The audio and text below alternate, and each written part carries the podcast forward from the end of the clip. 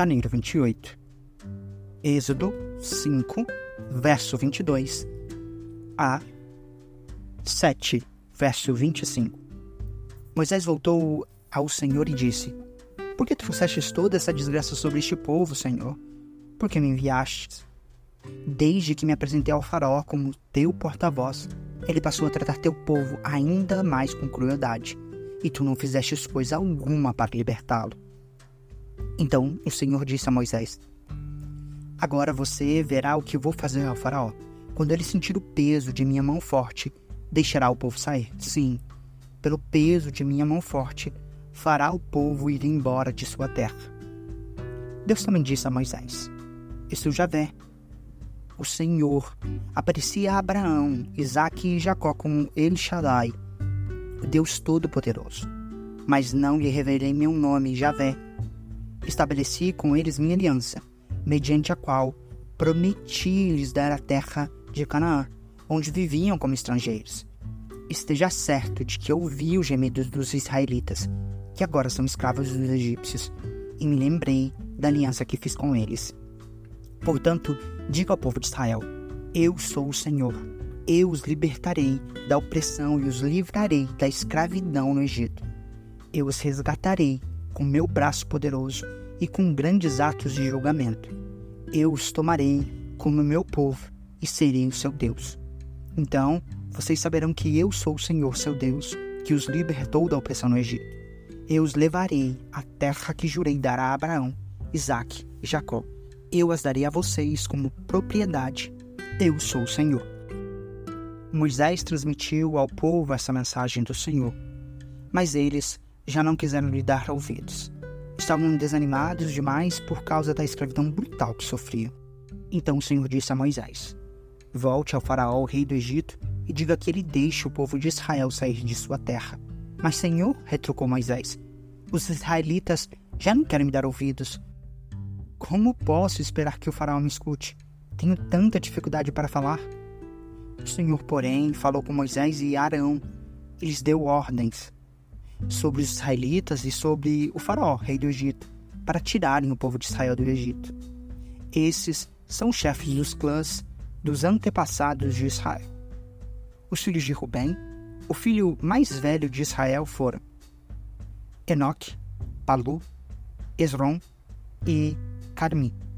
Seus descendentes formaram os clãs de Rubem. Os filhos de Simeão foram Gemuel, Zamim, Oad, Jaquim, Zoar e Saul. A mãe de Saul era cananeia. Seus descendentes se tornaram os clãs de Simeão. Estes são os descendentes de Levi, conforme relacionados nos registros da família. Os filhos de Levi foram Gerson, Coate e Merari. Levi viveu 137 anos. Os descendentes de Gerson foram Libni e Simei. Cada um deles se tornaram antepassado de um clã. Os antepassados de Coate foram Amrão, Izar, Hebron e Uziel. Coate viveu 133 anos. Os descendentes de Merari foram Mali e Musi.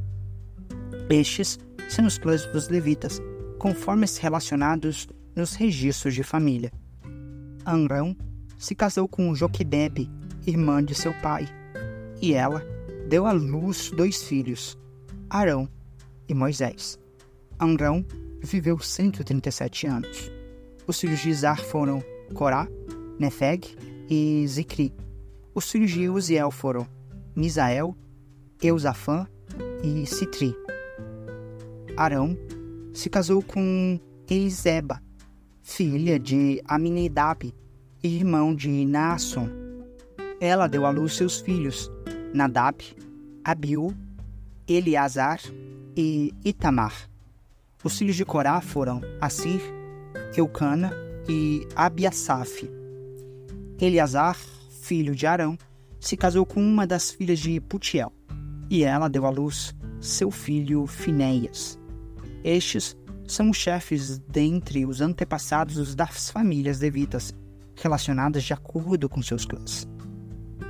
Foi a estes dois, Arão e Moisés, que o Senhor disse: tirem os israelitas do Egito, organizando-os segundo seus clãs. Foram eles, Moisés e Arão, que se dirigiram ao faraó rei do Egito para falar sobre a saída dos israelitas daquela terra. Quando o Senhor falou com Moisés na terra do Egito, disse-lhe: Eu sou o Senhor. Transmita ao faraó rei do Egito tudo o que eu lhe dizer.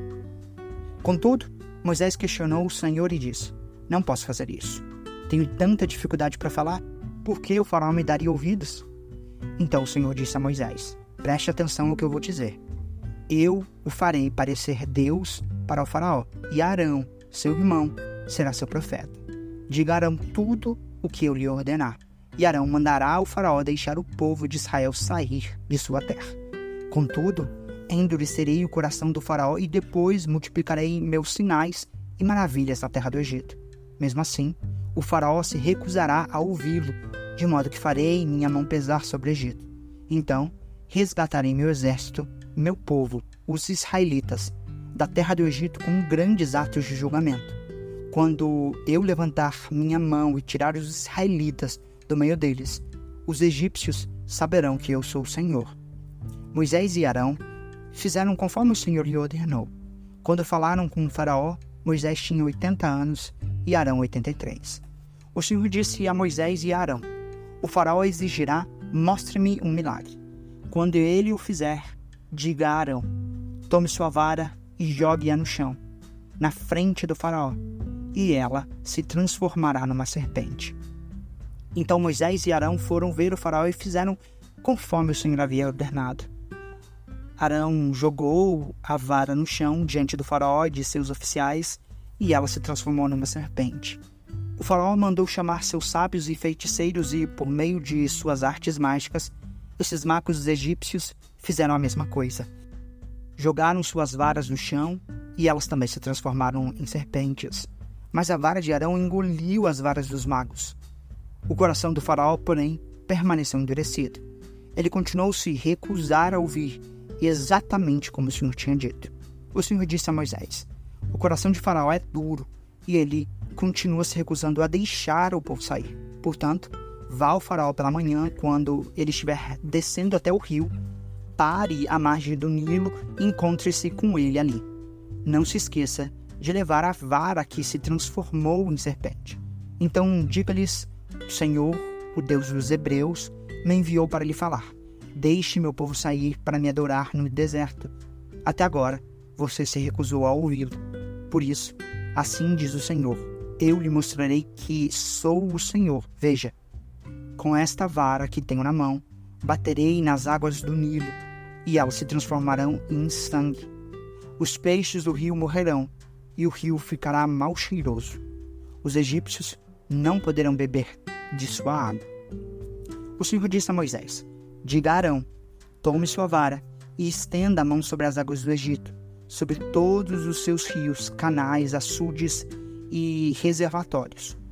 Toda a água se transformará em sangue, até mesmo a água armazenada em vasilhas de madeira e de pedra. Moisés e Arão fizeram conforme o Senhor ordenou. Diante dos olhos do Faraó e de todos os seus oficiais, Arão levantou a vara e bateu nas águas do Nilo e o rio inteiro se transformou em sangue. Os peixes do rio morreram e a água ficou tão mal cheirosa que os egípcios não podiam bebê-la. Havia sangue em toda a terra do Egito. Mais uma vez, porém, os magos do Egito usaram sua mágica e também transformaram a água em sangue, e o coração do faraó continuou endurecido. Ele se recusou a ouvir Moisés e Arão, como o Senhor tinha dito, o faraó voltou para seu palácio e não pensou mais nesse assunto. Todos os egípcios cavaram as margens do rio para encontrar água potável, pois não podiam beber da água do Nilo. Sete dias se passaram desde o momento em que o Senhor feriu o Nilo. Mateus 18, verso 21 a 19, verso 12. Então Pedro se aproximou de Jesus e perguntou: Senhor, Quantas vezes devo perdoar alguém que peca contra mim? Sete vezes? Jesus respondeu: Não sete vezes, mas setenta vezes sete. Portanto, o reino dos céus pode ser comparado a um senhor que decidiu pôr em dia as contas com os servos que lhe deviam. No decorrer do processo, trouxeram diante dele um servo que lhe devia 70 milhões de moedas. Uma vez que o homem não tinha como pagar, o Senhor ordenou que ele, sua esposa, seus filhos e todos seus bens fossem vendidos para quitar a dívida. O homem se curvou diante do Senhor e suplicou: Por favor, tenha paciência comigo, e eu pagarei tudo. O Senhor teve compaixão dele, soltou-o e perdoou-lhe a dívida. No entanto, quando o servo saiu da presença do Senhor, foi procurar outro servo que trabalhava com ele e que lhe devia cem moedas de prata. Agarrou-o pelo pescoço e exigiu que ele pagasse de imediato. O servo se curvou diante dele e suplicou: Tenha paciência comigo, e eu pagarei tudo. O credor, porém, não estava disposto a esperar. Mandou que o homem fosse lançado na prisão até que tivesse pago toda a dívida. Quando os outros servos, companheiros dele, viram isso, ficaram muito tristes. Foram ao Senhor e lhe contaram tudo o que havia acontecido. Então o Senhor chamou o homem cuja dívida ele havia perdoado e disse: Servo mau, eu perdoei sua imensa dívida porque você me implorou. Acaso não deveria ter misericórdia de seu companheiro, como tive misericórdia de você? E, irado, o Senhor mandou o homem à prisão por ser torturado até que lhe pagasse toda a dívida. Assim também meu Pai Celestial fará com vocês, caso se recusem a perdoar de coração seus irmãos. Quando Jesus terminou de dizer essas coisas, deixou a Galiléia e foi para a região da Judéia, ao leste do rio Jordão. Grandes multidões o seguiram e ele curou os enfermos.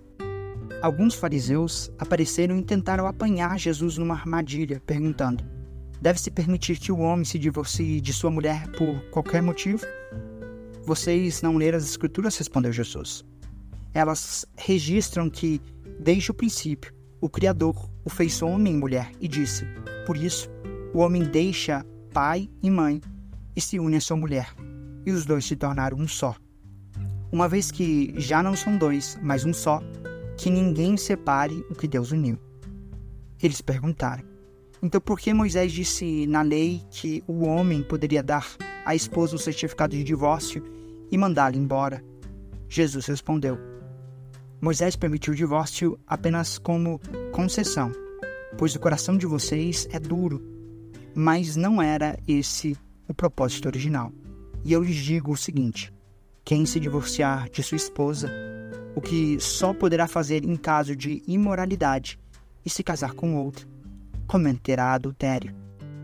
Os discípulos de Jesus disseram: se essa é a condição do homem em relação à sua mulher, é melhor não se casar.